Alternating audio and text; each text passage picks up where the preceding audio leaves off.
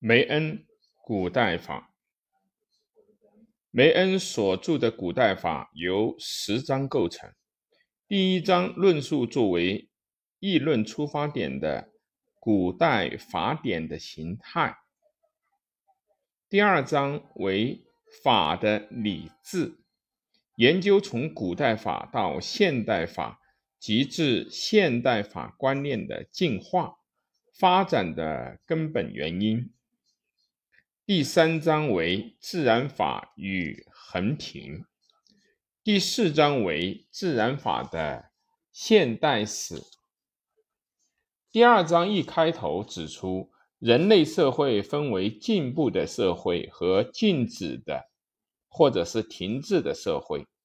只有在进步的社会，法律才能进步。这种观点受到了人们的注意。第五章为。原始社会和古代法，在此章，梅恩阐述了自己的方法论，即他自己所称的历史法学的方法。他指出以自然状态为前提的自然法论的非科学性。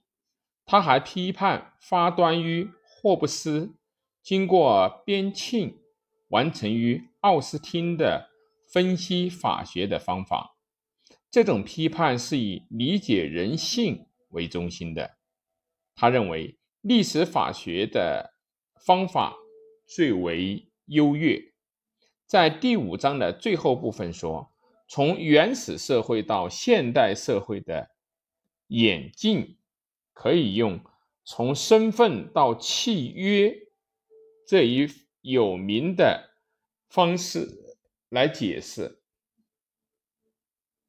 第六章以后论述若干主要的法的观念、制度的进化、演进的法则和步骤。